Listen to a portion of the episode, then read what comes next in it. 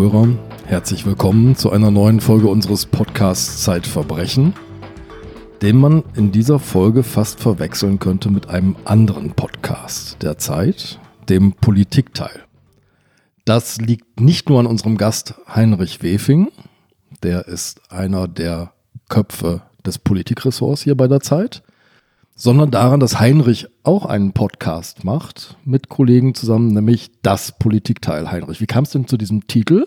Ah, das ist so eine lange Geschichte. Da müssen wir den ganzen Podcast drauf verwenden. Ja, das machen wir nicht. Das machen wir nicht. Das Politikteil, das soll neugierig genug machen. Es lohnt sich ist auf doch ein super Fall. Titel, oder? Ja, großartig. Wir sagen einfach das Verbrechen, das ist dann grammatikalisch richtig.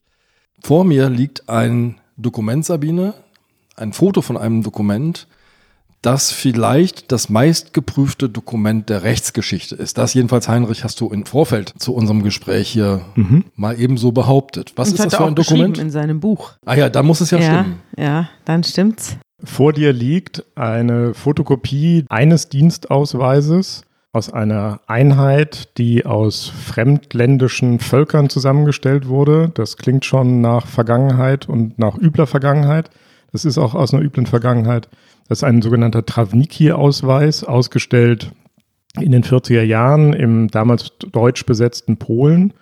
Und es ist angeblich der Dienstausweis eines Mannes, der zu seiner Geburt Ivan Demjanjuk hieß und viel später dann John Demjanjuk. Und dem wird vorgeworfen, dem wurde über viele, viele Jahre in vielen unterschiedlichen Prozessen in ganz unterschiedlichen Ländern, in Amerika, Israel und Deutschland vorgeworfen, in dem Vernichtungslager Sobibor in Polen an der Vernichtung von Juden beteiligt gewesen zu sein. Und in der Zigtausenden. in zigtausenden. Und zwar in der Anklageschrift, die dann in Deutschland verfasst wurde. Da stand sogar ziemlich genau, mindestens 28.060 Menschen seien in der Zeit getötet worden, in der er in diesem Vernichtungslager in Sobibor war. Als Das war gar nicht so lang, oder? Da war er gar nicht so Er war, lang. Wenn wir dem Urteil glauben, das am, ganz am Ende gesprochen worden ist, er war nicht lange in Sobibor. Auch das Vernichtungslager hat nicht lange bestanden. Das ist im Frühjahr 1942 entstanden und dann im Herbst 1943 nach einem Häftlingsaufstand abgebrannt worden. Die, alle Spuren wurden vernichtet auf Anweisung von Himmler und ein Birkenwäldchen oder ein Kiefernwäldchen wurde auf den Überresten des Lagers gepflanzt und erst heute ist daraus eine Erinnerungsstätte geworden. Also wenn man dorthin fährt, findet man nichts mehr vor von dem Lager. Von dem Lager selbst findet man nichts mehr vor und seit wenigen Jahren gibt es sowas ähnliches wie ein Memorial, eine Gedenkstätte, Hinweise darauf, dass es dieses Lager dort einmal gegeben hat, ja. Erzähl uns was von Ivan Demjanjuk. Was war das für ein Junge? Du hast ihn ja, also wir machen hier, das will ich gleich mal vorausschicken, keine historische Folge. Wir haben ja manchmal historische Fälle hier. In unserem Podcast, zum Beispiel über Vera Brüne, haben wir eine Folge gehabt. Aber das hier ist keine historische Folge, sondern eine sehr aktuelle, denn du hast ja den Herrn Demjanjuk selber gesehen und hast ihn auch selber beobachtet in einer Hauptverhandlung in München, die jetzt gar nicht so lange her ist. Ja, das stimmt. Ich habe dem Janjuk vom ersten Prozesstag in München vor dem Landgericht in München gesehen, beobachtet. Damals war er dann schon ein sehr, sehr alter Mann. Er ist 1920 in einem Dorf in der Ukraine geboren und deswegen war er 2009, als er in Deutschland endlich vor Gericht stand, 89 Jahre alt. Ein Greis, ein gebrechlicher, schwerfälliger, schwerer Mann, der dem Prozess immer nur entweder im Rollstuhl gefolgt ist. An den guten Tagen saß er im Rollstuhl. An den weniger guten Tagen wurde extra eine Liege für ihn im äh, Gerichtssaal aufgebaut, auf die er dann von zwei Sanitätern aus dem Rollstuhl herübergehoben wurde, ächzend, stöhnend. Die meiste Zeit hat er gedöst während all der Verhandlungstage. Er hat nie ein einziges Wort offiziell zu Protokoll gegeben bis zum allerletzten Verhandlungstag. Und er hat sich überhaupt nie zur Sache eingelassen. Er hat immer nur seinen Anwalt sprechen lassen. Es war ein schwerfälliger, ja, man muss sagen, dicker Mann, 89 Jahre alt, Glatze. Er trug meistens eine Basecap, mal eine hellblaue, mal eine hellgraue. Er hatte ein Sweatshirt meistens an, Turnschuhe. Aber es wird doch vorher festgestellt, ob jemand verhandlungsfähig ist, ob er also der Verhandlung folgen kann. Genau. Oder ob er weggetreten ist, ohnmächtig ist, dann wird ja nicht verhandelt, wenn Das der nicht Angeklagte verhandelt, nichts genau. mitkriegt. Das war gleich am ersten Verhandlungstag, also im November 2009, wurde gleich am ersten Tag festgestellt, da wurde ein Gerichtsmediziner befragt, der hat ihn untersucht und der sagte, ja, er ist verhandlungsfähig, immer anderthalb Stunden, manchmal zwei Stunden am Stück, dann muss er eine Pause haben, dann muss er äh, liegen können, schlafen können und dann kann man ihn nochmal vernehmen. Und vor jeder neuen, vor jedem neuen Verhandlungstag wurde er wieder untersucht. Manchmal klagte er über Schmerzen, manchmal klagte er über niedrigen Blutdruck, manchmal fiel deswegen die Hauptverhandlung aus.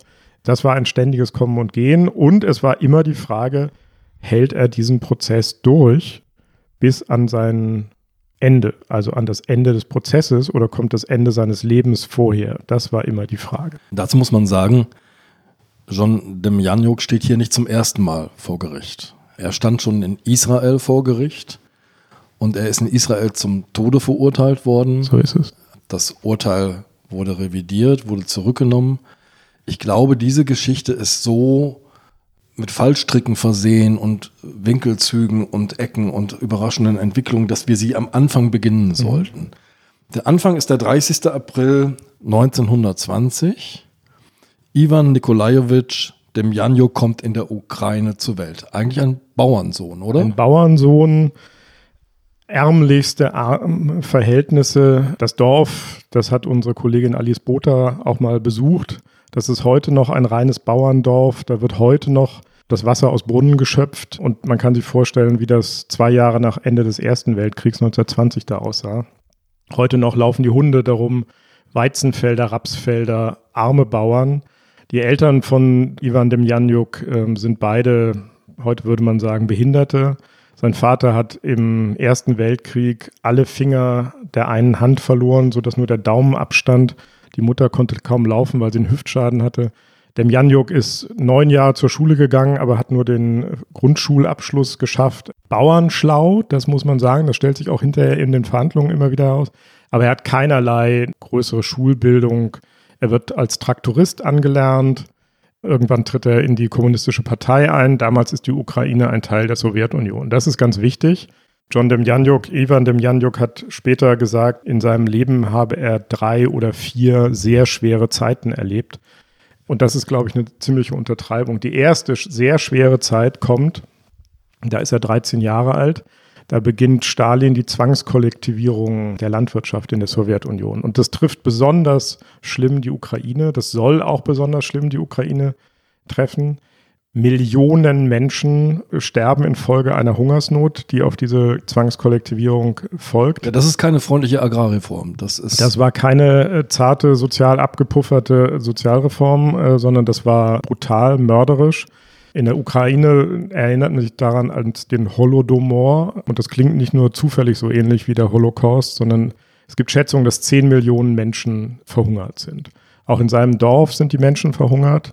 Seine Familie hat ihren Bauernhof für zwei, drei Laib Brot verschachert, weggegeben an die Kolchose. Er hat gesehen, wie die Menschen um ihn herum verhungert sind.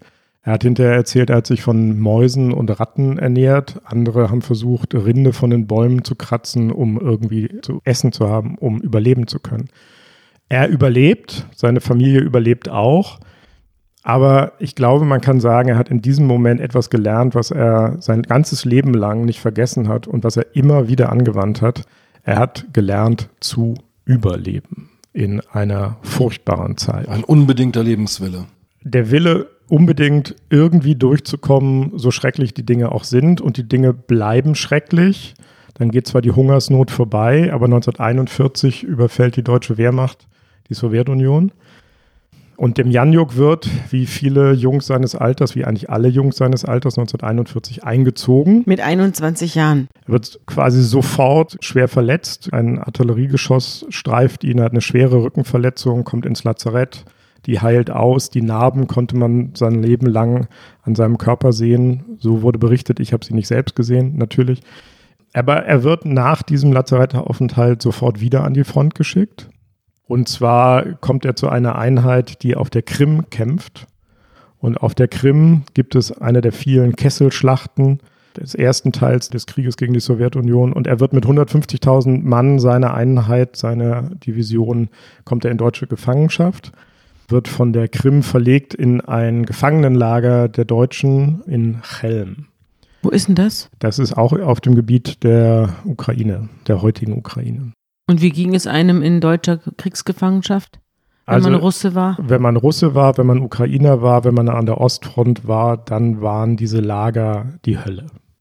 Das kann man nicht anders sagen, es war die Hölle. Das waren gar keine Gefangenenlager in dem Sinne, dass es da irgendeine Art Infrastruktur gab, sondern das waren im Grunde eingezäunte Wiesen, auf denen diese Männer zu Tausenden, Zehntausenden, Hunderttausenden unter freiem Himmel vegetierten. Sie kriegten nichts zu essen, es gab keine medizinische Versorgung, nichts, nichts. Also die saßen im Regen und im Schnee da Die auch. ra- saßen im Regen, keine Toilette. nichts. Es brachen alle Krankheiten aus, die man sich vorstellen kann. Es war die Hölle. Und von den ungefähr drei Millionen sowjetischen Kriegsgefangenen in deutscher Gefangenschaft sind nach vorsichtigen Schätzungen zwei Millionen umgekommen. Also nur einer von dreien hat überlebt. Und John Demjanjuk ist einer von denen. Ivan Demjanjuk ist einer von denen. Wieder. Zum zweiten Mal überlebt er. Und ab Chelm beginnt das große Rätsel seines Lebens. Von Mitte 1942, wenn er in Gefangenschaft gerät, bis dahin ist seine Geschichte klar. Und sie fängt wieder an, klar zu sein, drei Jahre später. Da taucht Ivan Demjanjuk nämlich of all places in Landshut auf und meldet sich in einem amerikanischen Lager für Displaced Persons, also für Heimatlose. Überbleibsel des Krieges quasi. Überbleibsel des Krieges, Strandgut des Krieges, Menschen, die durch die Gewalt des Krieges über ganz Europa verteilt worden sind. Er ist einer davon. Da gibt es Unterlagen, da gibt es dann wieder sehr ordentliche deutsche Dokumente. Er heiratet zwei Jahre später auch eine Ukrainerin, die in deutscher Gefangenschaft war als Zwangsarbeiterin. Er wandert aus. Genau, aber vorher muss man noch sagen, auch da wieder der unbedingte Wille zu überleben. Er schlägt sich als Kraftfahrer der US Army durch. Er arbeitet in einer deutschen Baufirma. Er wird einmal verhaftet. Da schmuggelt er mit mehreren Kollegen, auch Ukrainern, in einem Laib Brot eine Pistole. Dann kommt sein Leben in ruhigere Bahnen. Er will immer auswandern. Er will auf keinen Fall zurück in die Ukraine, nach, in die Sowjetunion, weil ihm da der Tod droht. Stalin hatte angedroht, alle, die sich in Kriegsgefangenschaft begeben haben, wie Deserteure zu behandeln. Wahnsinnig. Also Wahnsinn. Alle, die in Kriegsgefangenschaft geraten sind, wurden, wenn sie nach Hause kamen, erschossen. Erschossen oder jedenfalls vielen wurde der Prozess gemacht, den Offizieren ganz besonders. Viele wurden in Lager geschickt. Davor hatte er wahnsinnige Angst. Man wusste damals noch nicht, wie hart die das durchziehen, aber er wollte auf keinen Fall dahin zurück. Da war wahrscheinlich auch niemand mehr. Er hat nie wieder was von seinen Eltern gehört. Er wollte unbedingt auswandern. Er wollte natürlich nicht in Deutschland bleiben. Er wollte nach Amerika oder Kanada. Und irgendwann bekommt er einen Visumsantrag vorgelegt und er kriegt auch ein Visum und kann dann 1952 auf einem Schiff von Bremerhaven nach New York reisen mit seiner Frau und seiner kleinen Tochter, die inzwischen geboren ist. Und als sie im Hafen von New York ankommen, weinen alle vor Glück und der amerikanische Traum beginnt. Eins ist noch ganz wichtig, das muss man im Hinterkopf behalten, weil das sehr, sehr wichtig sein wird. In dem Visumsantrag, da muss er nicht nur seinen Namen und seinen Geburtstag und den Namen seiner Frau eintragen, sondern da muss er auch notieren, wo er vor der Antragstellung alles gelebt hat und er schreibt seinen Geburtsort rein und er schreibt Landshut rein und für die Zeit von 1939 bis 1946 oder 45 schreibt er einen kleinen Ort in Polen ein, nämlich Sobibor. Sobibor. Das muss man im Hinterkopf behalten, weil das ganz wichtig werden wird. So, also wir haben diese rätselhafte Zeit zwischen 42 und 45. Dann beginnen die guten Jahre, die besten Jahre im Leben von John Demjanjuk. Der amerikanische Traum wird für ihn wahr. Er arbeitet erst als Landarbeiter, dann arbeitet er in einer Autofabrik bei Bei Ford, Ford, ja. bei Ford in Cleveland, in einer riesigen Fabrik, schwerste körperliche Arbeit, aber sein Leben ist friedlich, sein Leben ist sicher, das Geld kommt, er hat genug Geld, um sich irgendwann ein Häuschen zu kaufen, er kriegt noch zwei weitere Kinder, er geht regelmäßig in die Kirche, er hat einen wunderbaren, üppig blühenden Garten, davon gibt es Fotos und auch Filmaufnahmen. Er zieht Gemüse, er repariert die Fahrräder der Kinder aus der Nachbarschaft. Also er, das sind die besten Jahre seines Lebens. Er macht den amerikanischen Traum wahr. Jedenfalls scheint es so. Und während er friedlich noch in Cleveland Motoren zusammenschraubt, beginnt die Weltgeschichte zum nächsten Mal in sein Leben einzubrechen. Und diesmal geht es im weitesten Sinne um den Kalten Krieg. Es erscheint nämlich 1975 in Washington eine Liste mit Namen von Ukrainern, die angeblich in Verbrechen der Nazis verwickelt gewesen seien. Ich glaube, du musst ein bisschen erklären, wieso Ukrainer in Verbrechen der Nazis verwickelt sein können. Ja, da kommen wir dann auch wieder auf den Ausweis zurück, auf den Travniki-Ausweis. Nachdem die deutschen Truppen über die Sowjetunion hergefallen sind und am Anfang riesige Geländegewinne erzielt haben, wahnsinnig schnell vormarschieren konnten und überhaupt keine Struktur hatten, um die besetzten Gebiete zu verwalten, haben sie erst angefangen, deutschstämmige Russen für sich arbeiten zu lassen, sie Dienst zu verpflichten, Volksdeutsche. Und als das auch nicht reichte, sind sie auf Ukrainer zugegangen. Und sie haben angefangen, vor allen Dingen in den großen Kriegsgefangenenlagern, Ukrainer anzuwerben für Hilfsdienste. Viele von denen kamen in ein Ausbildungslager, auch auf dem Gebiet des heutigen Polens, das hieß Travniki. Da war eine leerstehende Fabrik, die wurde zum Lager für diese Travniki umfunktioniert. Die kriegten was zu essen, die kriegten eine Uniform, die kriegten einen, wenn auch minimalen Sold. Ab und zu kriegten sie Wodka und zwischendurch durften sie auch mal zu den Huren gehen. Und diese machten alle möglichen Dienste. Unter anderem arbeiteten sie in den Vernichtungslagern, in den drei Vernichtungslagern, die die Deutschen dann auch im besetzten Polen errichtet haben. Als Aufpasser oder als, Hil als Handlanger? Als Handlanger, als Wachleute. Das war unterschiedlich, was die machen mussten. Manche haben wirklich nur Wachdienste gemacht, auch nicht nur in den Vernichtungslagern. Aber es gibt auch viele Berichte darüber, dass die Travniki wenn Ghettos geräumt wurden, die Juden zusammengetrieben haben. Und sie haben eben auch, das ist belegt und unstreitig, sie haben in verschiedenen Vernichtungslagern Dienst getan. In Sobibor, in dem anderen Vernichtungslager Belzec und in dem dritten Lager Treblinka, das auch noch eine große Rolle spielen wird. Also viele Ukrainer waren nachweislich sozusagen Kollaborateure, die mit den Nazis zusammen Verbrechen gegen die Menschlichkeit begangen haben. Und das wurde in dieser Liste dokumentiert. Da wurden Namen genannt, Fotos und da tauchte auch unser Ivan Demjanjuk auf, der seit seiner Einbürgerung nach Amerika sich John Demjanjuk nannte. Mit einem Jugendbild. Und mit dem Hinweis, er lebt in der Nähe von Cleveland, Ohio und seinem Geburtsort und seinem Geburtsdatum. Die Zeit präsentiert die Edition Wissenschaftsthriller. Die acht Bände der Zeitedition versprechen Hochspannung auf ganz besondere Art. Jeder einzelne Band bietet packenden Krimistoff vor dem Hintergrund eines wissenschaftlichen Forschungsgebiets, wie zum Beispiel der Gentechnik oder der Neurologie. Ergänzend enthält jeder Band ein exklusives Nachwort, in dem ein Zeitautor den Wahrheitsgehalt des Thrillers analysiert. Diese Edition ist ab sofort bestellbar unter shop.zeit.de slash thriller. Ich möchte eine Frage stellen, die man, glaube ich, in dieser Folge des Podcasts mehrfach stellen muss.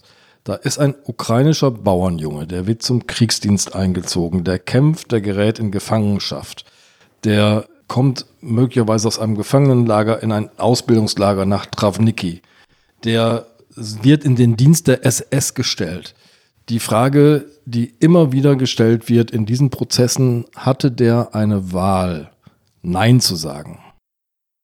Das ist genau die zentrale, entscheidende Frage, von der alles abhängt am Ende und die in den deutschen Prozess, den ich dann besucht habe und beobachtet habe, die ganz entscheidende Rolle spielt. 70 Jahre später. 70 Jahre später. Und die einfache Antwort ist, wir wissen es nicht. Wir wissen nicht genau, wie die Umstände waren. Wir können sie uns ungefähr abstrakt vorstellen. Also da sind Leute, die haben gerade den Krieg verloren, so glauben sie jedenfalls sehen um sich herum die Männer sterben wie Fliegen. Und dann kommen deutsche Anwerber und sagen, hier, ihr könnt für uns arbeiten, ihr kriegt einen Teller Suppe, ihr müsst euch über euer Überleben keine Sorgen mehr machen. Wollt ihr ja oder nein? Andreas, hat man dann die Wahl? Ist das überhaupt eine Situation, in der man wählen kann? Ist es nicht völlig klar, was man tut? Aber ich würde sagen, sich in den Dienst der Deutschen zu stellen und in dieses Ausbildungslager nach Travniki zu gehen, ist die eine Sache. Und da zu sagen, ja, will ich. Ich will verdammt nochmal überleben. Ich weiß nicht um welchen Preis, aber ich will überleben. Die andere Frage, auf die es dann im Prozess am Ende in Deutschland ankam, ist die Frage, beteiligst du dich auch am Völkermord an den Juden? Du bist dann zwar ein Travniki und hast eine irgendwie geartete deutsche Uniform an, kriegst von den Deutschen auch Sold, aber hast du dann noch eine Wahl, dich am Völkermord zu beteiligen, ja oder nein? Und das ist die Frage, auf die wir ganz am Schluss zurückkommen werden. Sobibor war ja gar kein richtiges klassisches Lager, sondern das war eine reine Vernichtungsstätte. Die Züge mit den Juden, mit den eingesperrten Juden kamen an, die wurden rausgeholt und wurden sofort vernichtet, wurden sofort in die Gift- und Gaskammern gedrängt und gestoßen und geschoben und dann wurden sie sofort begraben oder verbrannt. Ganz so genau. lief das. Ganz also da genau. war kein Aufenthalt oder keine Unterkunft, sondern es war einfach Richtig. nur eine Endstation und Zerstörung und Vernichtung dieser Menschen. Genau, es war eine reine Todesmaschine. Und deswegen ist es auch wichtig, immer zu sagen, wir haben so die Vorstellung Konzentrationslager, das ist irgendwas zwischen Ravensbrück und Auschwitz, wo die Menschen, die da gefangen gehalten und auch sehr, sehr zahlreich zu Tode gebracht worden sind, die in Massen umgebracht worden sind. Aber viele von denen haben da Wochen oder Monate lang noch Zwangsarbeit geleistet. Manche wurden für Menschenexperimente, für medizinische Experimente dort gefangen gehalten. Manche mussten Zwangsarbeit leisten in irgendwelchen äh, Fabriken. Das alles gibt es in diesen drei Vernichtungslagern nicht. Die Vernichtungslager sind genau wie du sagst, Sabine, rein darauf ausgelegt, ein möglichst effektives, schnelles, zügiges Töten zu ermöglichen. Die Reichsbahnzüge kommen an, die Menschen werden in einen sogenannten Schlauch, einen schmalen Gang zwischen Stacheldraht getrieben, und zwar von ukrainischen Hilfswilligen überwiegend. Die SS-Leute standen daneben, müssen sich wahnsinnig schnell ausziehen, müssen ihre Wertsachen abgeben, ihnen werden die Haare geschoren und manchmal auch nicht mal das. Und dann werden sie durch diesen Gang sofort in die Gaskammer getrieben. Sie werden, das dauert 15, 20 Minuten, bis sie tot sind. Dann müssen die, diese ukrainischen Hilfswilligen und einige Juden, die zu Hilfsarbeiten verpflichtet worden sind, gezwungen worden sind, die Leichen da rausholen, sie zum Krematorium bringen oder in Massengräber. Und häufig ist es so, dass mehrere Züge gleichzeitig rankommen, aber die Kapazität in Anführungsstrichen der Gaskammer gar nicht ausreicht. Dann müssen die so lange in den Zügen warten, bis die Gaskammer wieder frei ist. Also das ist die Realität von Sobibor, eine reine Vernichtungsmaschine. Und auch das ist extrem wichtig für alles, was kommen wird. Alles das spielt aber in Amerika, wo wir jetzt gerade noch sind, keine große Rolle, weil es in Amerika nicht darum geht, ist Demjanjuk schuldig, sich am Holocaust beteiligt zu haben, sondern die Amerikaner gucken nur, hat er falsche Angaben bei seiner Einbürgerung gemacht. Denn, das muss man auch wissen, nach dem amerikanischen Recht, nach der amerikanischen Verfassung kann der amerikanische Staat nur Verbrechen bestrafen und verfolgen, die in Amerika, auf amerikanischem Boden begangen worden sind. Nichts, was außerhalb Amerikas getan worden ist, wird von amerikanischen Gerichten verurteilt. So war jedenfalls die Rechtslage, als dem Januk da kam. Die gucken also nur, können wir ihm nachweisen, dass er bei seiner Einbürgerung gelogen hat und dann können wir ihn ausbürgern, dann entziehen wir ihm den Pass, dann schieben wir ihn ab und irgendwo anders auf der Welt wird er hoffentlich angeklagt. Den Amerikanern ging es also nicht darum, ihm eine Tat nachzuweisen, dass er am einem Verbrechen beteiligt war. Die wollten diese Typen los sein. Die wollten diese Typen los sein. Und diese Liste, dieses Sammelsurium von Namen, das da plötzlich 1975 in Washington auftauchte, gab Anlass bei vielen Leuten nachzugucken, ah, haben die vielleicht gelogen? Jeder, der sich nämlich einbürgern ließ, musste erklären, dass er nicht an NS-Verbrechen beteiligt gewesen war. Wer da gelogen hat, verlor sofort seine Einbürgerung und seinen amerikanischen Pass. Woher kommt nun diese Unterlage? Woher kommen diese Dokumente? Die kommen von einem ukrainischen Journalisten, der in New York arbeitet, der dafür bekannt ist, dass er pro-sowjetisch ist. Die Exil-Ukrainer, muss man wissen, hassen die Regierung in Moskau, hassen die Kommunisten. Ist Ist, ja heute, heute noch noch so. Das hat religiöse Gründe, das hat zu tun mit der Erinnerung an eben dieses Gründe, Massensterben. ja, und, äh, genau. Dieser Mann, der die Papiere veröffentlicht, der allerdings ist prosowjetisch. Der reist immer wieder nach Moskau, der kriegt Orden aus Moskau. Und deswegen gab es immer die Vermutung, der spielt diese Dokumente aus im Auftrag von Moskau. Was könnte das Ziel sein? Das Ziel könnte sein, die ukrainische Gemeinde, sehr große Exilgemeinde in Amerika, ist entschieden gegen die Russen im Kalten Krieg. Und wenn man die als Nazi-Kollaborateure desavouiert und überführt, dann verlieren die vielleicht Einfluss auf die Politik in Washington. Also diese Liste taucht auf, die amerikanischen Behörden beginnen zu ermitteln, ein Beamter wird losgeschickt nach Cleveland, hört sich um, aber niemand weiß irgendwas über einen Nazi-Verbrecher, dem Janjuk. Und deswegen sagt er, wir müssen die Akte schließen, wir können nichts tun. Dann passiert wieder eine unglaubliche Wendung. Routinemäßig nämlich schicken die amerikanischen Behörden diese Dokumente mit den Namen und den Fotos an ihre israelischen Kollegen. Heinrich, ich muss dich einmal unterbrechen. Nochmal zurück. Du hast vorhin so betont, dass in diese Immigrationsakte hat dem Janjuk Sobibor reingeschrieben. So. Du hast gerade betont und erzählt, wie entsetzlich diese Architektur und das System Sobibor war. Daraus schließe ich, und daraus haben auch andere geschlossen in dieser Geschichte, wer in Sobibor im Dienst war, konnte nicht anders. Er war am Töten beteiligt. Es gibt dort niemanden, der irgendwie nur Wäsche gewaschen hat, sondern wer dort im Dienst war, war am Töten beteiligt. Also wäre doch der Kurzschluss, der dem Janjuk, der in seine Immigrationsakte Sobibor reingeschrieben hat, hat ein Verbrechen an der Menschlichkeit begangen, oder? Seine Verteidigung war immer, er hat ja geschrieben, er war da als Bauer. Also Sobibor war so wie Dachau. Wenn wir sagen Dachau, Genau. Dachau gibt es. Dachau ist eine Gemeinde bei München. Genau. Und wenn er schreibt Sobibor, will er natürlich, dass das als Gemeinde verstanden wird, als Ort, nicht als das dazugehörige Vernichtungslager. Aber das ist wichtig, dass du das ansprichst, denn jetzt passiert etwas extrem Kurioses. Die israelischen Behörden legen die Fotos und Dokumente, die sie von den Amerikanern bekommen haben, die sie von den ukrainischen Journalisten bekommen haben, die Israelis legen diese Dokumente israelischen Holocaust-Überlebenden vor. Es sind insgesamt 17 Namen und 17 Bilder aufgeklebt auf so Pappdeckel und die werden von einer sehr erfahrenen Sonderermittlerin der israelischen Polizei mehreren Holocaust-Überlebenden vorgelegt. Und die fragen, kommt euch irgendein Gesicht bekannt vor? Habt ihr irgendeine Erinnerung? Wisst ihr was über diese Männer? Und gleich mehrere der Holocaust-Überlebenden zeigen auf das Bild von John Ivan Demjanjuk und sagen, den Mann kenne ich. Und zwar unabhängig voneinander, sagen ganz viele Leute, den Mann kenne ich. Und woher kennen sie ihn? Aus dem Vernichtungslager Treblinka. Nicht Sobibor, sondern Treblinka, Wo es genauso zuging wie in Sobibor. wo es ganz genauso zuging, wo noch mehr Menschen umgebracht worden sind.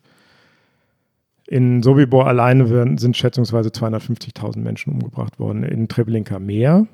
Also diese Zeugen sind sich unabhängig voneinander, auch auf Nachfragen ganz sicher, diesen Mann kennen wir.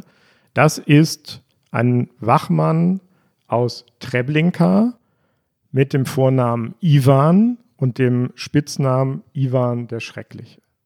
Ivan der Schreckliche ist in Treblinka der Mann, der die Juden in die Gasöfen stößt. Das ist der Mann, der sadistische Freude daran hat, Männern mit dem Bajonett die Hände und Finger abzuschneiden oder den Penis, der Frauen die Brüste abschneidet.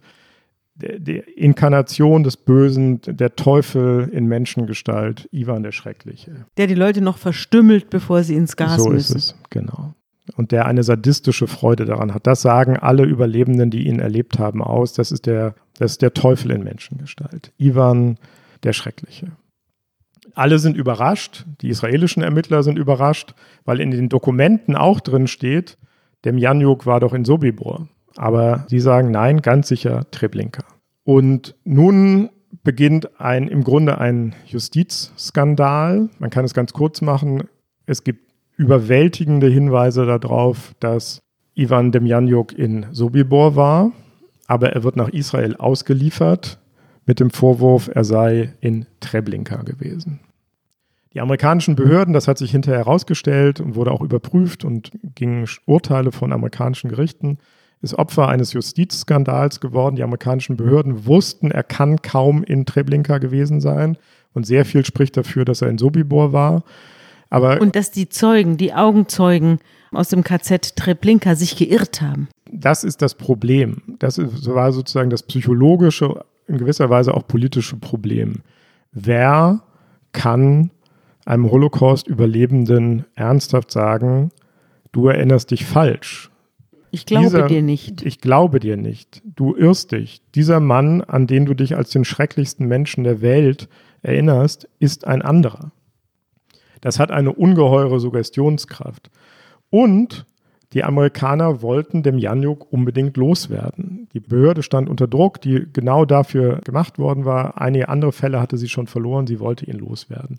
Und sie wussten, wenn ihm der Prozess gemacht wird in Israel, dann droht ihm die Todesstrafe. Und sie haben ihn trotzdem, sie haben ihn den Pass aberkannt, sie haben ihn in ein Flugzeug gesetzt und er ist nach Israel ausgeflogen. Und es wurden Akten unterschlagen. Es wurden Akten unterschlagen. Es gibt einen Bericht von einem der beteiligten Beamten im amerikanischen Justizministerium, der vehement dafür plädiert, diesen Fall anders zu bewerten, der vehement dafür plädiert, ihn nicht nach Israel auszuliefern, aber es wird auf ihn nicht gehört. Und so landet John Demjanjuk am 27. Februar 1986 in einem Flugzeug und wird nach Israel ausgeflogen.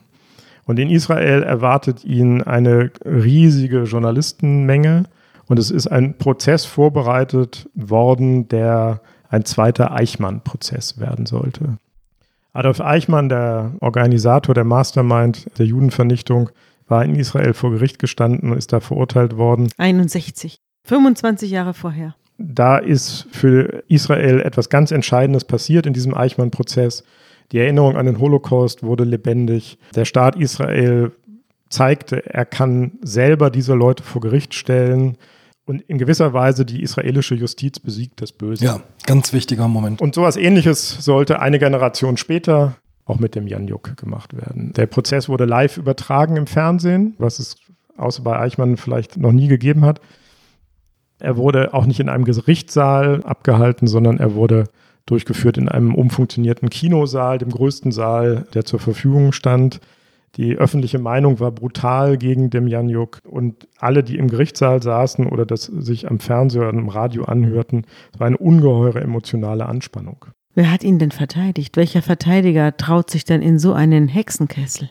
Das ist eine sozusagen fast auch eine Geschichte für sich und die spielt auch gleich noch eine große Rolle.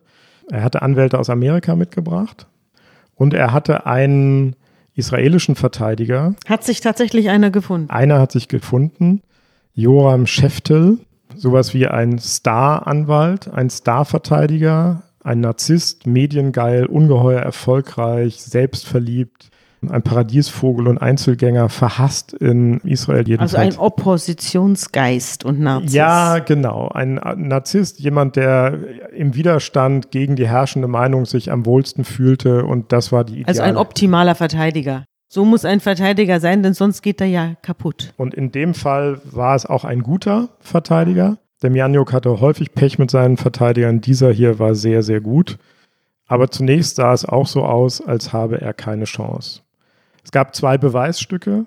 Der eine war der Dienstausweis aus Travniki, von dem wir schon gesprochen haben. Es gibt noch weitere Unterlagen. Sein Name ist verzeichnet in Dienstplänen in diesem Travniki-Lager. Da werden Abordnungen verzeichnet und immer mit der gleichen Dienstnummer und der Dienstausweis trägt hier 1393. 1393.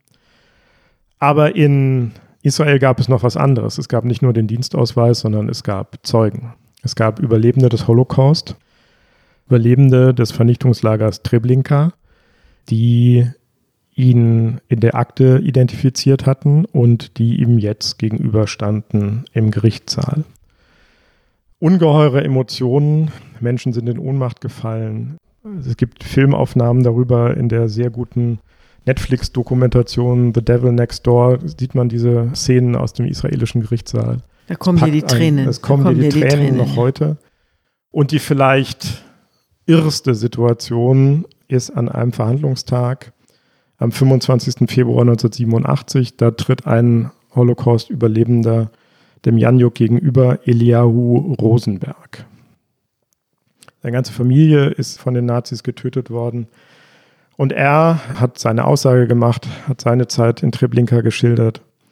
Er war einer von denen, von den ganz wenigen, die von den Nazis, als sie aus dem Zug kamen, nicht in den Schlauch geschickt wurden zum Tod, sondern ganz wenige wurden aussortiert, die mussten arbeiten im Grunde Sklavenarbeiter. Und er war Die mussten, glaube ich, auch die Leichen hinterschleppen, ne? Die zu den die Gruben. Leichen aus der, genau, aus den Man muss vielleicht auch dazu sagen, dass aus diesen Lagern nur eine Handvoll Leute überlebt haben. Also es gab gar nicht viele. Es gab nicht viele. Und es gab Aufstände und manche, manchen ganz wenigen ist auch die Flucht gelungen. Also Elia Ro Rosenberg steht dem Janjuk gegenüber in dem Gerichtssaal und der Richter bittet ihn, Rosenberg dem Janjuk anzugucken und zu sagen, ist er der Mann, der Ivan der Schreckliche. Und Rosenberg sagt, ich will ihn gerne identifizieren, aber dazu muss er seine Brille abnehmen. Dem Janjuk hat eine riesengroße, schwere Brille. Er nimmt die ab und der Richter fragt, warum. Und Rosenberg sagt, ich will in seine Augen sehen. Ich erinnere mich an die Augen von Ivan dem Schrecklichen. Ich will in die Augen sehen. Und dann kann ich sagen, ob er das ist. Und dem Janjuk nimmt die Brille ab und Rosenberg kommt auf ihn zu, kommt immer näher, tritt ihm entgegen. Ein kleiner Mann und dem Janjuk ein Riese, ein Bär. Und die Anspannung ist am größten und dann streckt dem Janjuk Rosenberg die Hand entgegen und sagt Shalom, Frieden.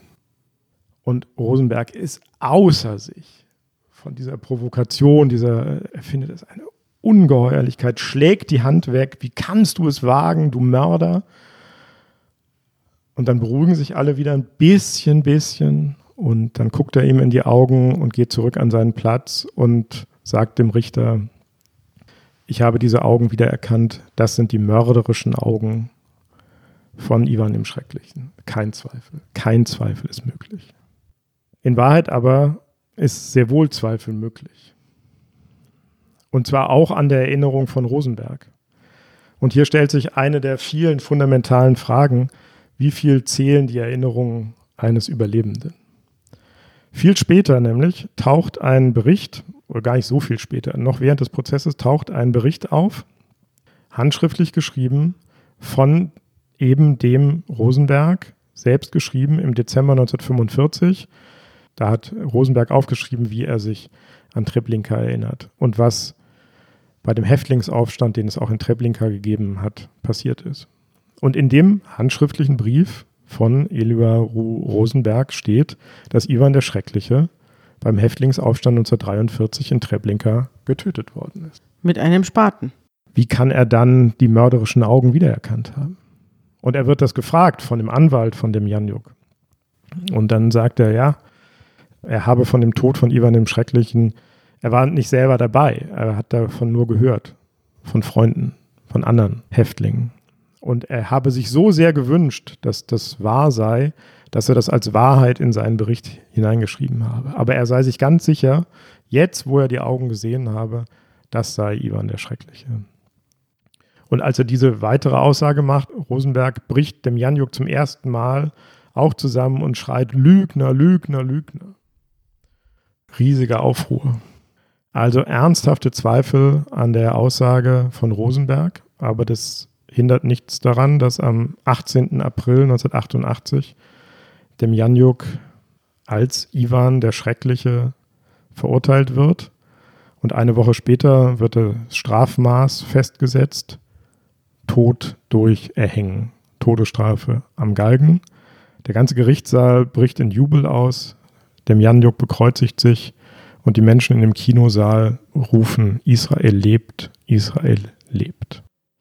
Diesen Podcast machen wir ja, weil uns das Verbrechen was über die Menschen verrät. Das ist ja sozusagen die Grundmelodie unserer Fälle hier. Wir machen nicht irgendwelche Gruselgeschichten, sondern wir erzählen, was das mit uns selber zu tun hat. Und dieser Fall, der hat ja gleich ganz viele Aspekte, die dazugehören. Zum Beispiel die Frage nach der Erinnerung. An was erinnern wir uns? An was wollen wir uns erinnern? Gibt es Absichten bei Erinnerungen, wenn auch unbeabsichtigte oder zufällige?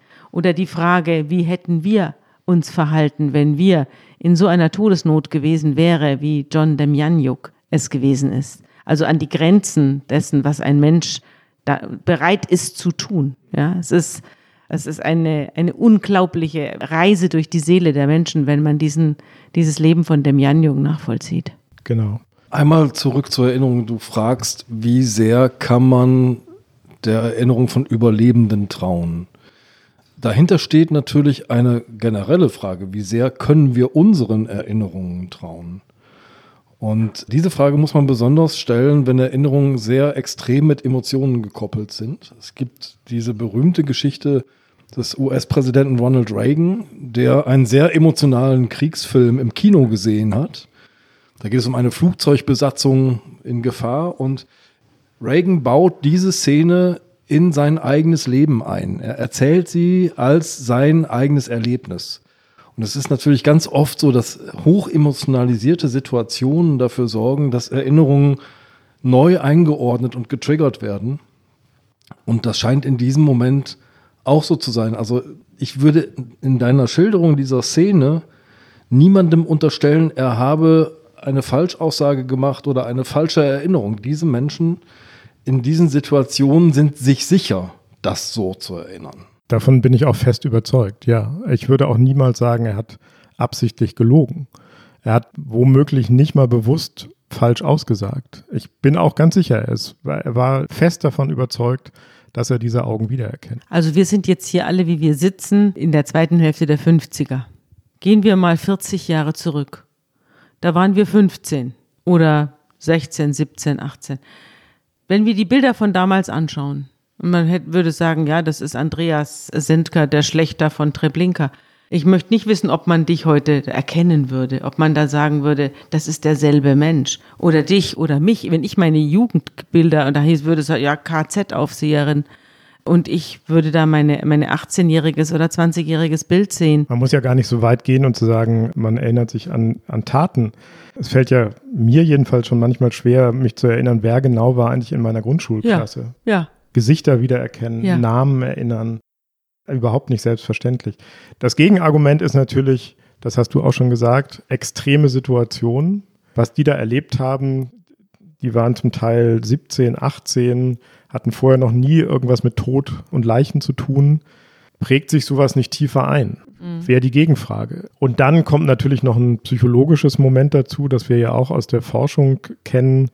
Sehr viele dieser Überlebenden werden geplagt von Schuldgefühlen, dass sie überlebt haben, während ihre ganze Familie vernichtet worden ist. Die machen sich quasi Vorwürfe. Auch darauf kommen wir nachher noch zurück im Münchner Prozess.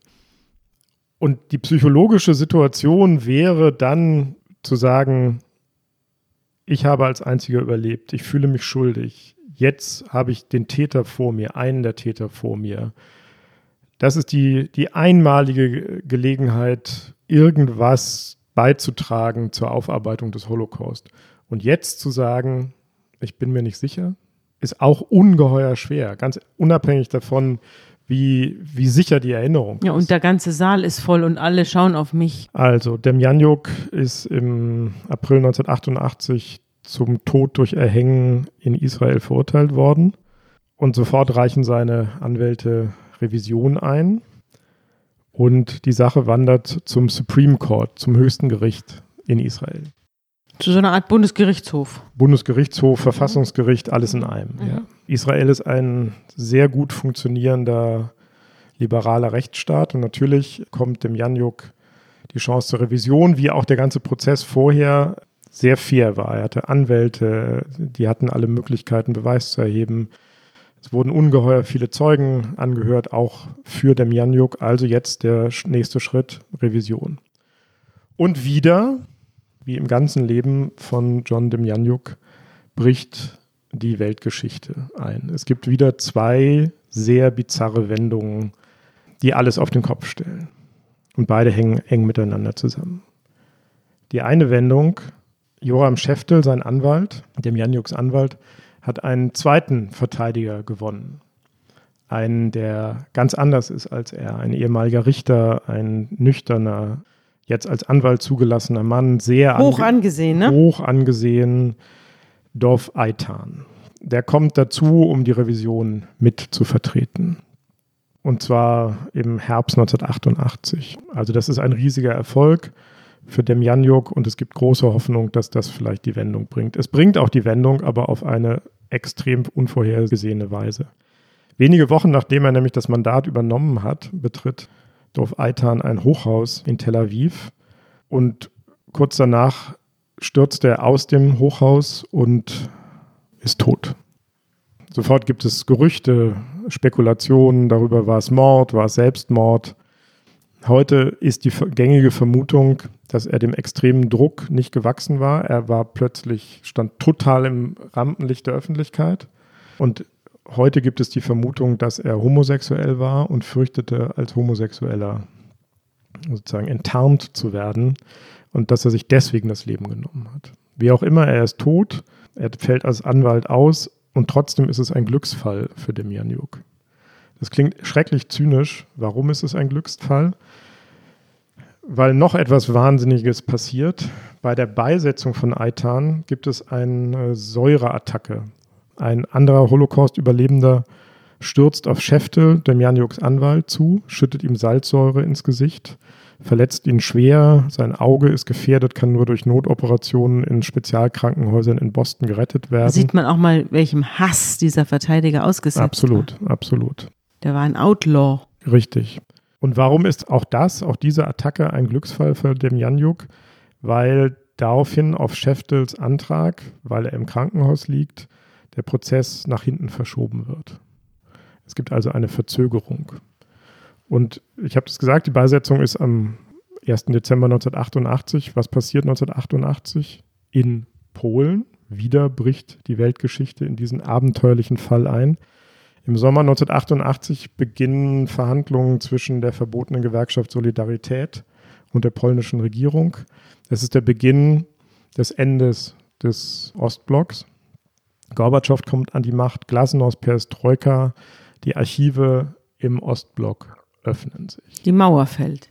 Deutschland wird wiedervereinigt, Polen wird demokratisch, die Sowjetunion bricht zusammen, aber in Russland öffnen sich die Archive. Und das gibt zwei Staatsanwälten, israelischen Staatsanwälten, die Gelegenheit, in russischen Archiven, in ehemals sowjetischen Archiven nach neuen Unterlagen zu suchen zu diesem Fall.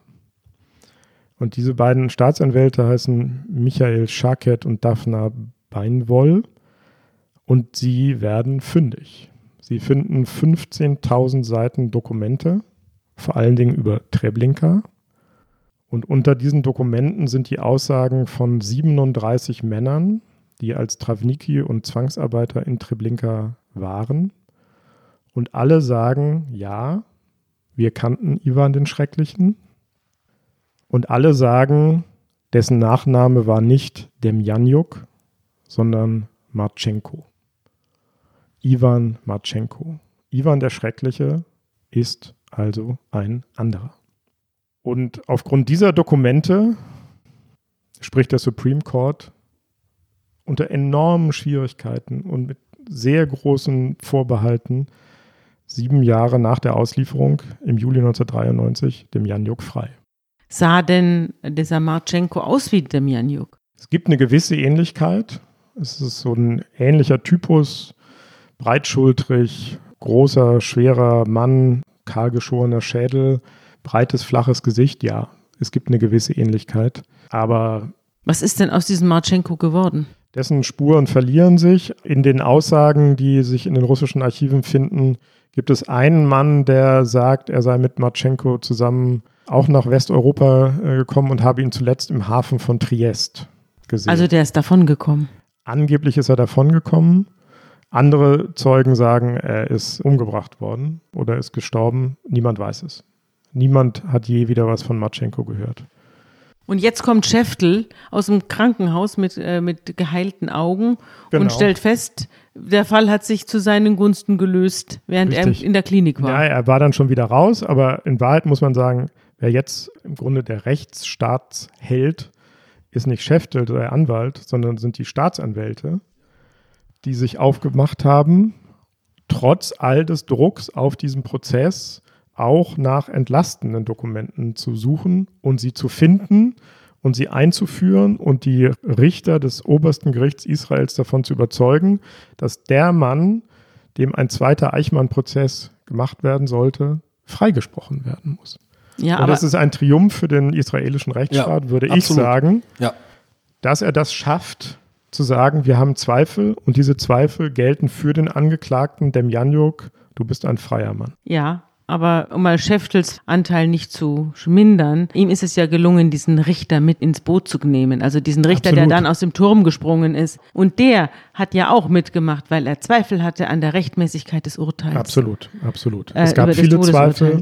Es gab viele Zweifel am Dienstausweis. Es gab, wie gesagt, massive Zweifel auch an den Aussagen. Und am Ende wird Demjanjuk freigesprochen. Er hat Jahre um Jahre in der Todeszelle in Israel gesessen. Und jetzt wird er in Handschellen und einer kugelsicheren Weste wieder zum Flughafen gefahren. Er kommt als letzter Passagier ins Flugzeug rein. Eine El Al-Maschine nach Washington oder New York, weiß ich nicht mehr genau. Die Passagiere erkennen ihn, es gibt Tumult, einige spucken ihn an, aber auch das geht vorbei. Er landet in Amerika, kehrt heim nach Seven Hills, Ohio, zu seiner Familie, bekommt seinen US-Pass ja, zurück seine Staatsbürgerschaft zurück. und lebt wieder einige ruhige Jahre. Ist der Fall dem Janjuk zu Ende? Nein, er macht nur eine Pause.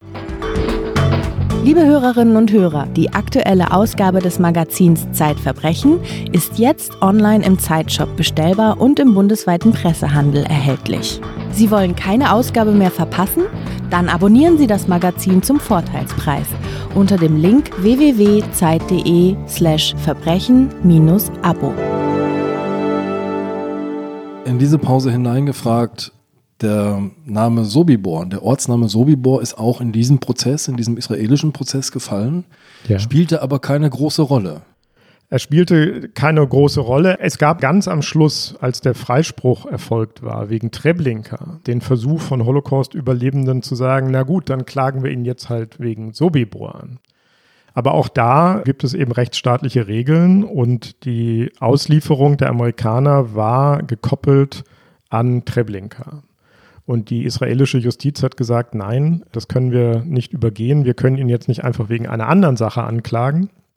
Der Mann muss zurück nach Amerika. Und ich glaube, es ist fair zu sagen, dass die israelische Justiz den Mann auch loswerden wollte. Nach dieser furchtbaren, man kann sagen, Niederlage, Enttäuschung, nach dem ganzen Aufwand. Die wollten jetzt nicht nochmal von vorne anfangen wegen Sobibor. Du hast Pause gesagt, die Pausentaste sozusagen in diesem Verfahren haben wir gedrückt 1998. Er erlangt die amerikanische Staatsbürgerschaft zurück und kann in seinen blühenden Garten zurückkehren. Und wann geht es jetzt weiter? Wie lange währt diese Pause? Die Pause währt nicht lange, Zehn Jahre. ungefähr zehn Jahre. Der Richter, der angeordnet hat in Amerika, dass Demjanjuk seine Staatsbürgerschaft, seinen Pass zurückbekommt, der hat gesagt, es steht den amerikanischen Behörden frei, weiter zu ermitteln. Und wenn sie neue Beweise haben, kann ihm der Pass auch wieder aberkannt werden. Und auch die amerikanischen Behörden haben das, die Zuständigen haben das als riesige Niederlage empfunden und haben sofort wieder angefangen zu ermitteln. Und im Jahr 2001 gibt es eine neue Anklage in Amerika, diesmal nicht wegen Treblinka, sondern wegen Sobibor. 2004 wird darüber entschieden und ihm wird die US-Staatsbürgerschaft wieder entzogen. Er ist also wieder staatenlos. Er prozessiert dagegen durch alle Instanzen. Er ist jetzt 84. er ist sehr alt, genau, er ist 84. Er prozessiert durch alle Instanzen, er wehrt sich mit Händen und Füßen und alles, was ihm zur Verfügung steht, dagegen nochmal ausgeliefert zu werden. Das Problem für die amerikanischen Behörden ist, dass kein anderer Staat Demjanjuk haben will. Israel will ihn nicht nochmal haben. Die Polen wollen ihn nicht, die Ukraine auch nicht und Deutschland auch nicht. Da gibt es nicht nur wegen Demjanjuk, aber auch wegen ähnlich gelagerter Fälle gibt es sehr bitter bösen diplomatischen Austausch zwischen dem Auswärtigen Amt in Washington und in Berlin. Da ist der damalige Bundeskanzler Gerhard Schröder und der damalige Außenminister Joschka Fischer darin beteiligt. Alle sagen aber nein. Wir können die nicht nehmen, weil wir die nicht anklagen können. Und die große Sorge der Deutschen ist, es kommt jemand her, wird hier angeklagt, muss dann aber in Deutschland freigesprochen werden und kommt in Deutschland in ein Altersheim und äh, auf Staatskosten der Deutschen vegetieren äh, ehemalige möglicherweise in NS-Verbrechen verstrickte Menschen hier in Deutschland und das will man auf gar keinen Fall. Also sagen die Deutschen auf gar keinen Fall. bis sich die Dinge nochmal ändern. Ja, ich kann mir auch vorstellen, dass die Deutschen sich selber nicht im Spiegel angucken können, wenn sie jetzt irgendwelche Ukrainer, die vor 70 Jahren als Handlanger dazu gezwungen worden sind, in, in KZs Dienst zu tun, wenn sie die jetzt groß anklagen als alte Leute und ihre eigenen Großverbrecher haben sie massenweise davonkommen lassen in den 60er Jahren. Ganz genau. Das steckt ja auch dahinter, oder? Das steckt auch dahinter. Und das ist einer der großen Fragezeichen hinter dem Prozess, der jetzt in Deutschland losgeht. Heinrich, du hast jetzt ganz lange die Gegenwehr der Deutschen, wir wollen den Mann hier nicht, Mhm. geschildert. Und jetzt sagst du, geht es in Deutschland wieder los. Wie kommt es zu dieser Wende? Diese Wende ist verbunden mit dem Namen eines Mannes. Jetzt ist der Auftritt von Thomas Walter. Thomas Walter ist der Mann, der den letzten Prozess gegen Demjanjuk in Gang gesetzt hat. Das ist ein Richter aus Wangen im Allgäu, geboren 1943. Hat so eine nicht nur leichte linksliberale Neigung, trägt die Haare lang wie so ein bisschen wie ein Künstler und eigentlich nicht wie ein Jurist. Wahrscheinlich ein Zeitleser, oder? Ganz sicher ein Zeitleser. Ich habe ihn auch besucht in seinem wunderschönen Zuhause in Wangen im Allgäu und habe mit, lange mit ihm gesprochen. Ein wahnsinnig sympathischer Mann, der natürlich auch sehr große Dinge auf die Zeit hält, ja. Aber ich muss sagen, während ich bei ihm war, klingelte auch das Telefon und rief ein Spiegelredakteur an. Also er war auch gut vernetzt. Jedenfalls war Thomas Walter kurz vor der Pensionierung.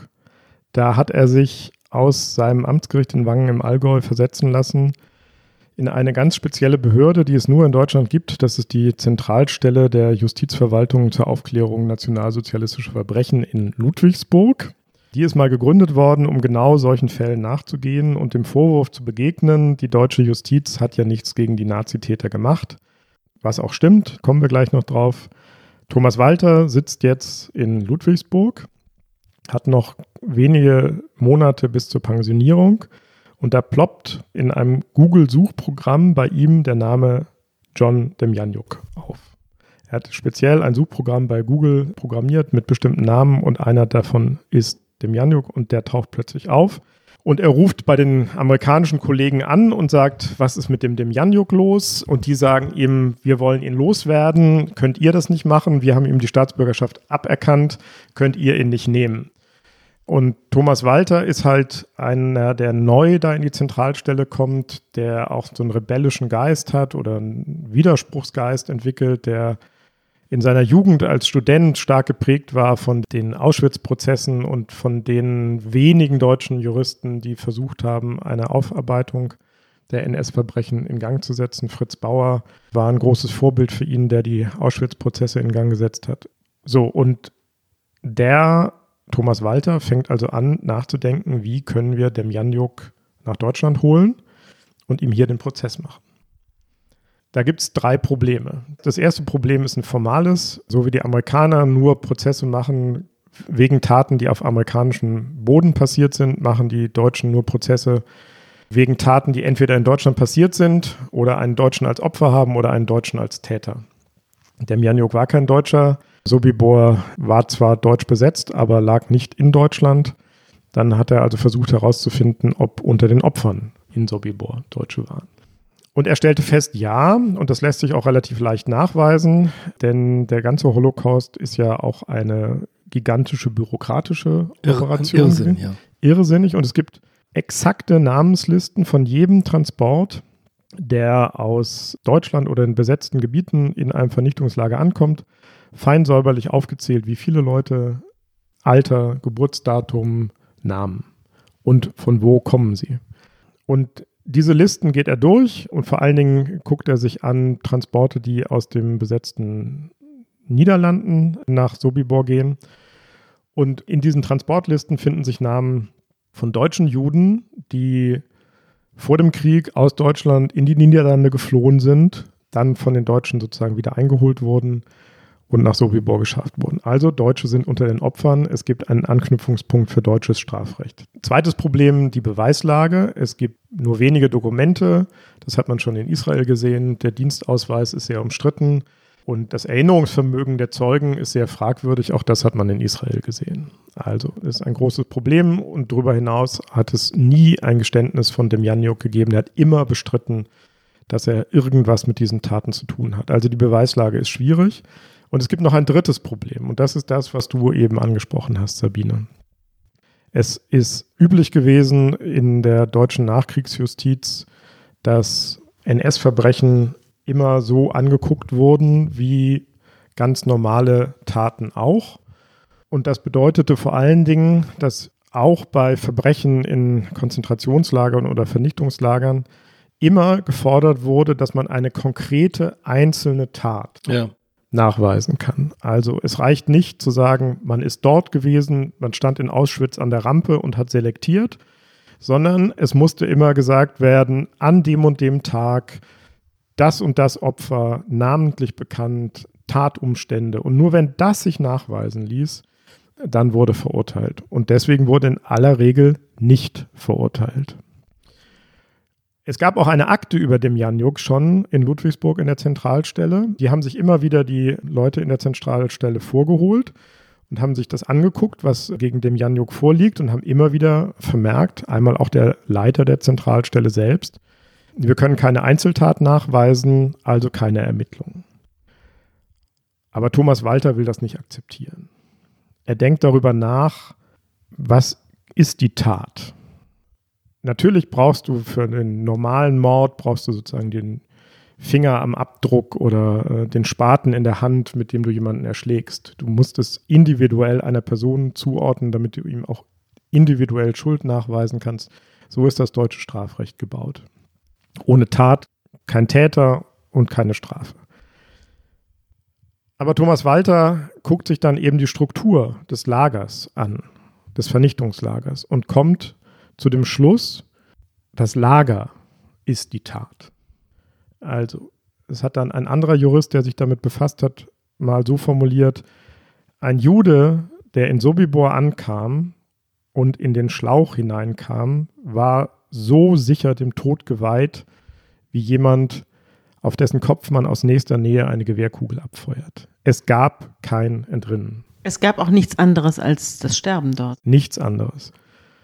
Und deswegen die Theorie, der Ansatz, das Lager ist die Tat. Und jeder, der im Lager tätig war, hat sich an der Tat beteiligt, war entweder Täter oder Beihelfer. Und als sie auf diesen Gedanken gekommen waren und als Thomas Walter seinen Behördenchef davon überzeugt hat und dann die Staatsanwaltschaft in München und das Gericht in München, plötzlich hatte man einen Zugang, um all der Leute, ohne die die Vernichtungsmaschinerie nicht funktioniert, habhaft werden zu können. Es bleibt das Problem, das du angesprochen hast, Sabine, dass über Jahrzehnte alle freigesprochen worden sind oder mit ganz niedrigen Strafen davongekommen sind. Andere Travniki, die Chefs der Travniki, nur die obersten Chefs von Sobibor haben Haftstrafen bekommen. Fast alle sind freigesprochen worden oder haben ganz niedrige Strafen bekommen.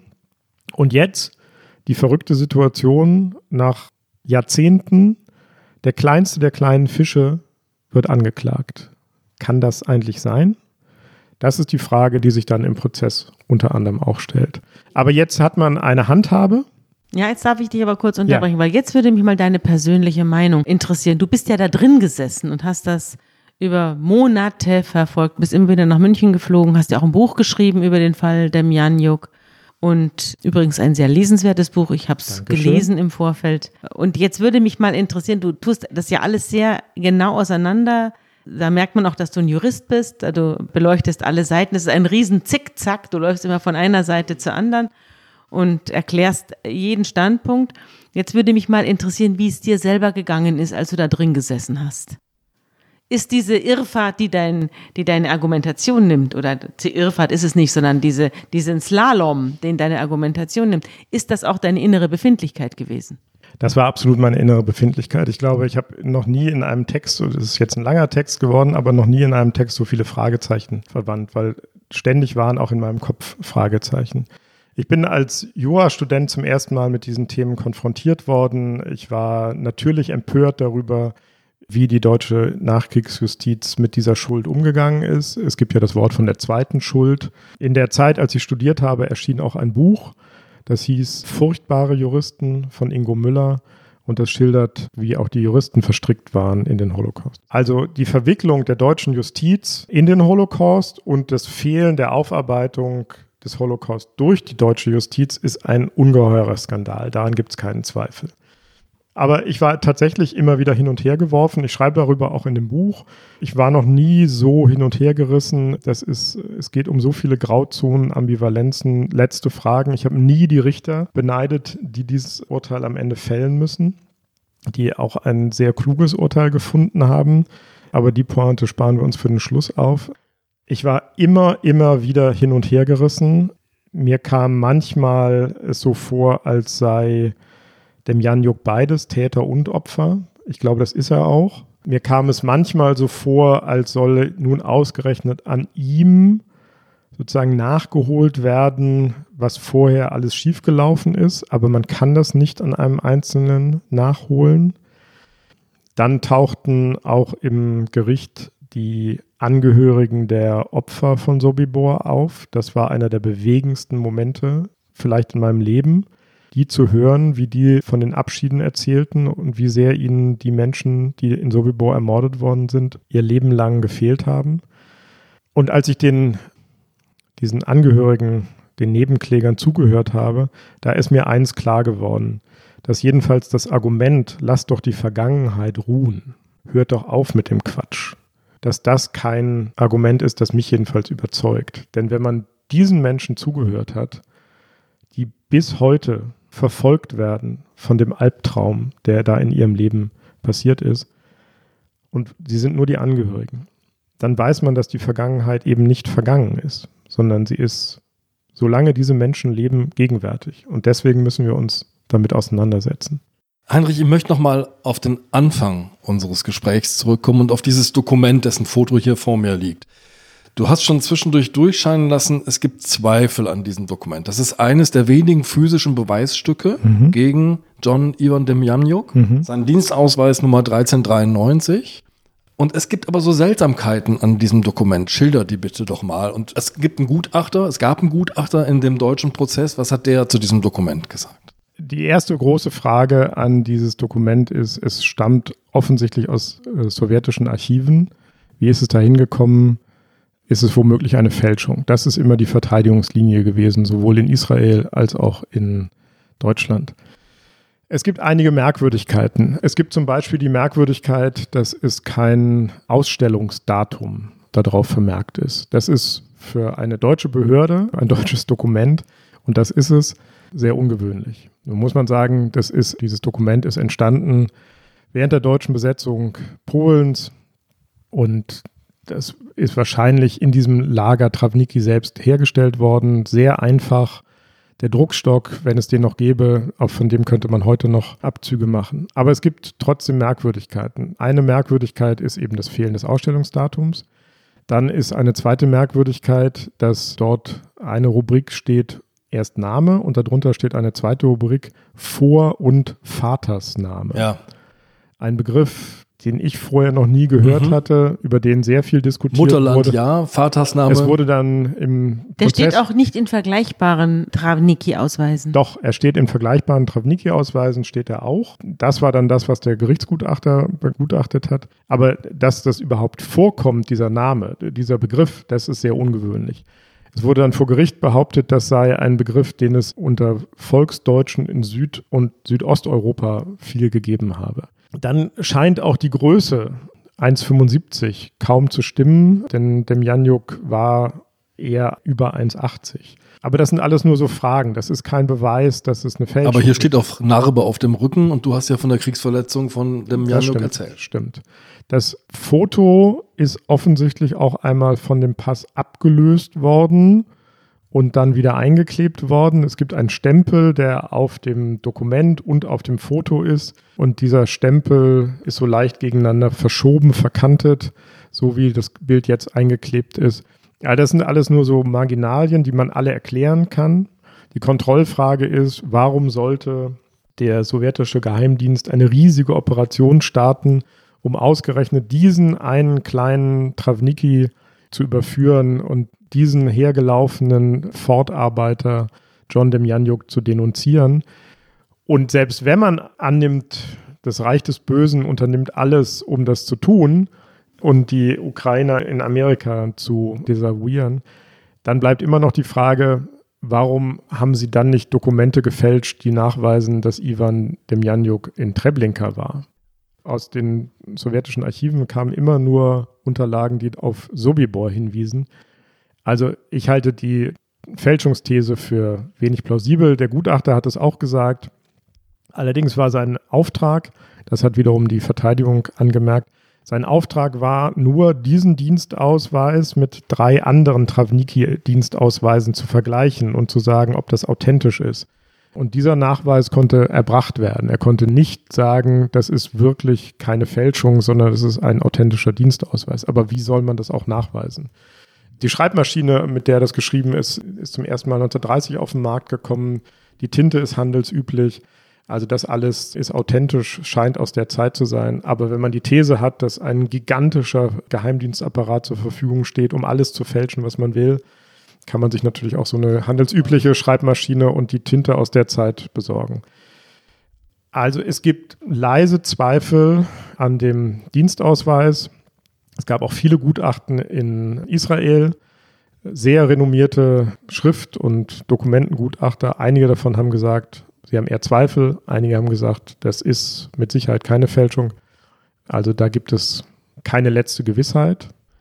In Deutschland ist dann noch ein weiterer Beweis aufgetaucht, und zwar ein anderer Travniki, ein uralter Mann, auch sehr gebrechlich, der selber sagte, er könne sich nicht mehr genau daran erinnern, was er heute Morgen zum Frühstück gegessen hat, aber der sich genau daran erinnern konnte, dass er mit Ivan dem Janjuk in einer anderen Einheit zusammen gedient hat, und zwar in Flossenburg in einem anderen Außenlager. Also da ist jedenfalls die Verbindung von dem Janjuk zu Travniki. Dieser Nagorny, Alex Nagorny, ist dann auch gebeten worden, dem Janjuk zu identifizieren. Auch er ist zu ihm hingegangen, auch da wurde die Brille abgenommen. Dieser Zeuge hat gesagt, dieser Mann hier hat keine Ähnlichkeit mit dem Ivan dem Janjuk, den ich vor 70 Jahren kennengelernt habe, aber auch damit ist nichts bewiesen. Es gibt sehr, sehr viele Indizien, das ist meine Wahrnehmung und ich bin inzwischen davon überzeugt, Ivan Demjanjuk, John Demjanjuk war in Sobibor, er war dort Travniki, er war ein kleines Rädchen in diesem Vernichtungslager, daran habe ich keinen Zweifel. Es gibt eine Szene, die du schilderst, da steht Demjanjuk, glaube ich, Journalisten gegenüber und es gibt ganz wenige Momente, wo er sich überhaupt äußert und da sagt er ihnen, ich bin nicht Hitler, also was wollt ihr eigentlich? Ja. Das ist sogar der einzige Moment, wo er überhaupt mal sich geäußert hat, bis zum letzten Verhandlungstag. Da wurde er in seinem Rollstuhl in einer Verhandlungspause, wenn ich mich recht entsinne, von einem Raum in einen anderen geschoben und an den Journalisten vorbeigeschoben, was normalerweise nicht vorkam. Es war ein Tag, an dem er eher wach war er guckte die Journalisten an. Ich war selber nicht dabei, aber es gibt Fernsehaufnahmen davon. Er hat so eine Art Grinsen im Gesicht und spricht mit diesem wahnsinnig schweren russisch-ukrainischen Akzent, den er immer hatte in seinem Englisch. I'm not Hitler, so what's the matter with you? Und dann verstummt er wieder, lächelt so leicht und sagt nie wieder irgendwas. Hat natürlich den Nagel auf den Kopf getroffen, ne? Und er hat absolut den Nagel auf den Kopf getroffen. Es klingt eher wie so eine komisch dahingesagte Scherzwort. Aber in Wahrheit ist es natürlich ganz genau so, was hängt ihr mir den Holocaust an oder warum kümmert ihr euch so sehr um meine Rolle im Holocaust? Warum habt ihr diejenigen, die ihn wirklich in Gang gesetzt haben, nicht verfolgt? Was soll dieser ganze Prozess? Es ist in einer Zeile, in zwei Sätzen genau der Nagel auf den Kopf getroffen, ja. Aber das führt zu dieser Frage, die wir schon mal gestellt haben, nämlich die Frage, ist jemand, der in einem solchen System als Kriegsgefangener landet, der Befehle entgegennimmt, individuell schuldig. Es gibt so eine Kurzformel für das Dilemma der Travnicki. Diese Formel heißt Tod oder Töten. Mhm. Stimmt diese Formel? Kann man individuelle Schuld zuweisen? Welchen Eindruck hast du gewonnen, nachdem du diesen langen Prozess begleitet hast? Das war am Ende der Punkt, an dem ich selber am längsten herumgedacht habe. Und ich glaube, das Gericht auch, alle, glaube ich, die sich das angeschaut haben. Und ich fand, dass die Staatsanwaltschaft und die Nebenklägervertreter darüber fast aufreizend lässig hinweggegangen sind. Die Frage ist doch tatsächlich, ist das nicht eine Situation, wo man gar nicht anders kann, als selber sterben oder andere Leute umbringen. Man muss sich das nochmal vor Augen führen. Der Mann ist 21 oder 22 in deutsche Kriegsgefangenschaft geraten. Er ist jetzt 23. Er ist in einem Lager eingesetzt, das zum maschinellen Töten da ist. Um ihn herum stehen SS-Leute, Hunde, Stacheldraht, ein Minenfeld um das Lager herum. Im Grunde verlangt die Staatsanwaltschaft von ihm die Entscheidung zu fliehen und sein Leben selbst aufs Spiel zu setzen oder er macht sich schuldig. Ist ja auch eine groteske Situation. Der sitzt in einem Gerichtssaal, in dem Leute, die von diesem ganzen Situation damals keine Ahnung haben, über ihn zu Gericht sitzen. Das sind alles Nachkriegskinder, äh, Deutschland Wunderland-Kinder, die morgens und mittags und abends jeweils 3000 Kalorien zu sich nehmen und, äh, und die Füße hochlegen um, um 5 Uhr abends. Und die sagen jetzt, du hättest dich damals opfern müssen, weil sowas tut man nicht. Ja. Und man muss sich das nochmal klar machen. Er ist nicht mitten in einer großen Stadt, wo er untertauchen kann, sondern dieses Vernichtungslager liegt mitten in den Wäldern. Er müsste sich durchschlagen. Das ist von Deutschen besetzt. Er wäre sofort unter Verdacht. Es hat Versuche gegeben zu fliehen. Manche wurden erschossen, manche wurden zurückgebracht, manche wurden ausgepeitscht. Also manche wurden auch begnadigt und durften ihren Dienst wieder weitermachen es führte nicht automatisch zum Tod, wenn man floh. Das wurde dann auch argumentiert. Aber zu erwarten von jemandem, du musst dich diesen Befehlen entziehen, sonst wirst du verurteilt, sonst machst du dich strafbar. Ich fand, darüber ist zumindest zu wenig nachgedacht worden. Und über den Gedanken, dass das sowas ist, was die Juristen einen Notstand nennen, ein, ein tragisches Dilemma. Darauf hätte man, glaube ich, noch mehr Zeit verwenden müssen und auch mehr Argumente verwenden müssen. Das Gegenargument ist immer, dass man sagt, wenn alle mitmachen, dann funktioniert das. Wenn sich alle verweigern, dann bricht sofort die Tötungsmaschine zusammen. Und in dieser Argumentation, die da aufgebaut worden ist, das Lager ist die Tat, sind natürlich auch die Lokomotivführer der Reichsbahn Täter oder jedenfalls Gehilfen. Und da hätte man sich schon vielleicht eher fragen können, konnten die sich entziehen. Aber dieser halbverhungerte, von den Deutschen gefangen genommene Typ, dem zu sagen, du musst fliehen, flieh gefälligst oder du machst dich schuldig, das finde ich persönlich eigentlich zu hart. Je mehr ich dir zuhöre, desto mehr denke ich, dass das Lager nicht nur die Tat ist, sondern zugleich auch die Tatwaffe. Eine Maschine, eine entsetzliche Maschine. Genau. Zu welchem Urteil sind die Richter gelangt? Am 12. Mai 2011 wurde das Urteil verkündet. Morgens wurde John Demjanjuk wieder im Rollstuhl hereingekarrt, wieder mit seiner Baseballkappe, diesmal mit einer dunklen Sonnenbrille. Und zum allerersten Mal wurde er nicht etwas abseits von der Richterbank hingestellt, sondern er wurde an den Zeugentisch vis-à-vis -vis der Richterbank geschoben. Und die Richter haben ihn ein allerletztes Mal gefragt, wollen Sie etwas sagen? Es wurde ihm dann immer auf Ukrainisch übersetzt. Es gab immer so einen Flüsterton. Das war die Dolmetscherin, die ihm jedes Wort ins Ukrainische übersetzte. Und das war jetzt auch wieder so. Und vor allen Dingen die Nebenkläger hatten immer genau darauf gehofft, dass er sein Schweigen bricht, dass er endlich spricht, dass er sich zu der Tat bekennt, wenigstens zu der Tat bekennt. Oder auch, dass er sagt, ich war ein armes Schwein. Das hätte natürlich auch sein Anwalt zur Hauptargumentationslinie machen können. Ja, er war dort, wir geben alles zu, aber was sollte er denn machen? Aber auch das ist nicht passiert. Auch das kann man verstehen, glaube ich, wenn er jetzt nach Jahrzehnten der Strafverfolgung, nach all den Prozessen, nach allen Opfern, die seine Familie gebracht hat. Die ukrainische Exilgemeinde hat Millionen für seine Prozesskosten aufgebracht. Im Grunde konnte er nichts mehr sagen. Sein ganzes Leben wäre zu der Lüge geworden, die es wahrscheinlich ist. Also murmelt er, und das ist das erste Mal, dass er auf eine Frage antwortet, er murmelt etwas und die Übersetzerin sagt dann, er hat Nein gesagt. Er will nichts sagen. Kein letztes Wort, das dem Angeklagten zusteht. Dann vertagt das Gericht das Urteil nochmal und um halb eins beginnt die Urteilsverkündung. Und er wird verurteilt wegen Beihilfe zum Mord in mindestens 28.060 Fällen. Das ist das Urteil der ersten Strafkammer des Landgerichts München II, fünf Jahre Haft. Sofort beginnt in jedem Kopf das Nachdenken zu viel oder zu wenig. Und während darüber noch alle nachdenken und während der Richter, der Vorsitzende Richter, die Urteilsbegründung, Kurzfassung vorträgt, womit keiner gerechnet hat. Es gibt am Schluss noch eine Wendung, noch eine Überraschung. Wieder etwas, worauf keiner gekommen wäre. Nachdem er das alles gesagt hat, sagt der Richter, dass John Demjanjuk bis zur Entscheidung über die Revision, also bis die nächste Instanz entschieden hat, aus der Haft entlassen wird.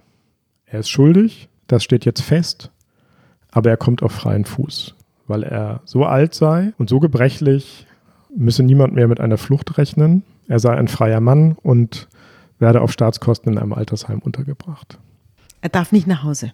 Er darf nicht nach Hause, er hat ja auch keinen Pass. Mhm. Er hat keinen amerikanischen mhm. Pass mehr, er ist staatenlos. Mhm.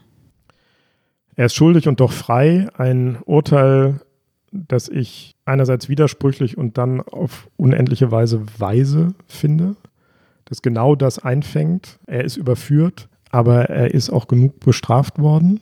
Jahre in der Todeszelle in Israel. Jahre in der Todeszelle, Jahre der Trennung von seiner Familie, sein ganzes, sein, sein halbes Leben vor Gerichten in Kämpfen.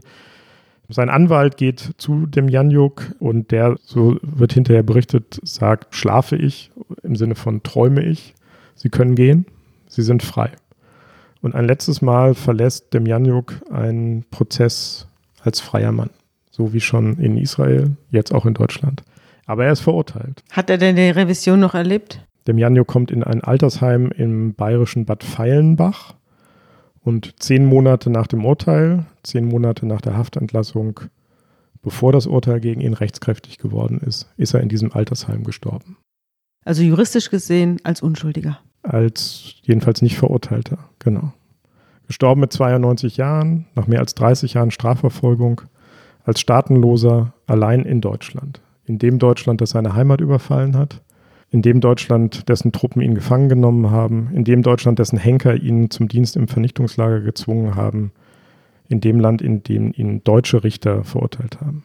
Gestorben in dem Land, das ihm zum Schicksal geworden ist. Lieber Heinrich, vielen Dank. Vielen Dank für all das, was du uns beiden, aber bestimmt auch unseren Zuhörerinnen und Zuhörern zum Denken gegeben hast. Vielen Dank, dass ich da sein durfte. Euch beiden. Ja, und wie diese, die gerade die NS-Fälle zeigen, ist das Böse eben nicht das andere, sondern das Böse ist in jedem und es gibt eben Umstände, die wecken es auf. Danke, dass du da warst. Tschüss, mach's gut. Danke Sabine, danke Andreas.